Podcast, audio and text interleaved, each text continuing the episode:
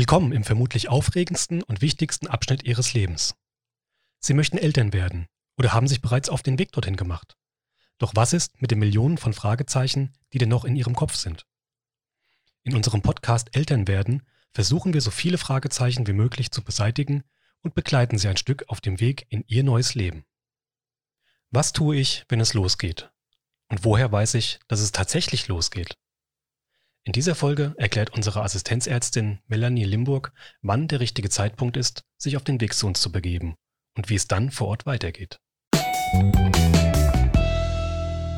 Irgendwann mal kommt der Punkt, wo man sich fragt, ja, wann gehe ich denn eigentlich ins Krankenhaus? Wann ist es denn jetzt so weit mit der Geburt? Wann kommt mein Kind? Nun, das Beste ist natürlich, die Wehen setzen ein. Und die Wehen, die setzen meistens erstmal ganz unregelmäßig ein.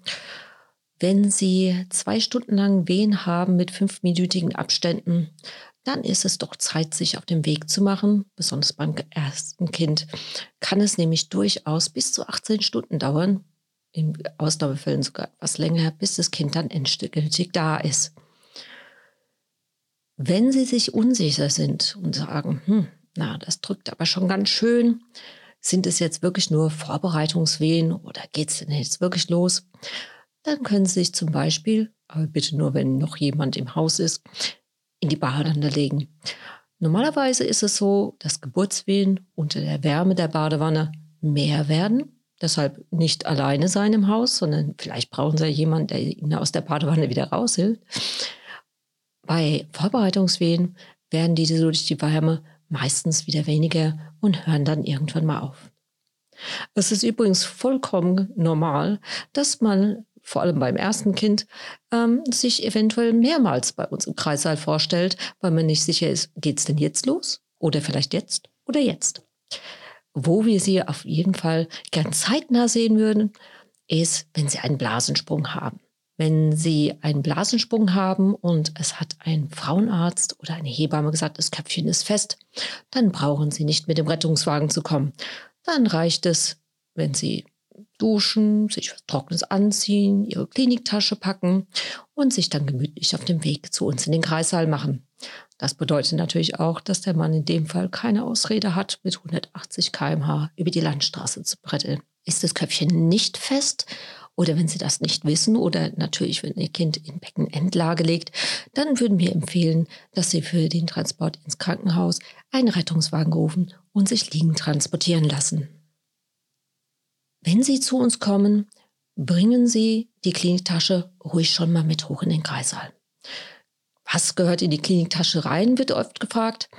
Nun, Mutterpass und Versichertenkarte sollte die Frau immer am Mann bzw. an der Frau haben. Das ist ganz, ganz wichtig. In die Kliniktasche kommen bequeme Klamotten, ähm, Nachtwäsche, ähm, rutschfeste Schuhe, weil es kann durchaus sein, dass wir sagen, ach, Sie können noch ein bisschen auf und ablaufen, dass Sie oder gar noch ein bisschen Treppen steigen. Ähm, zu trinken ist ganz, ganz gute Sachen und wir empfehlen auch ein paar Snacks einzupacken, ähm, weil es kann ja sein, dass man zwischenzeitlich noch eine Kleinigkeit knabbern möchte.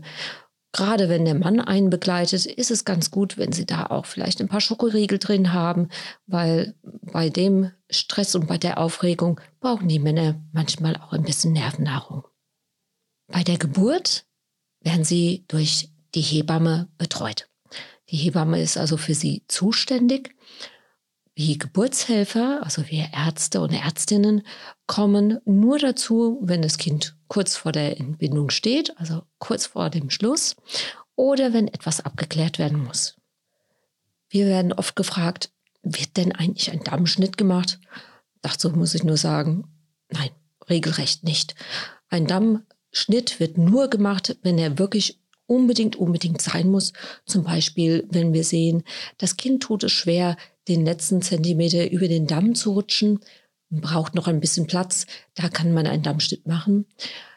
Sonst lassen wir der Natur einfach ihren Lauf. Wie läuft es bei uns ab, wenn Sie zur Geburt kommen?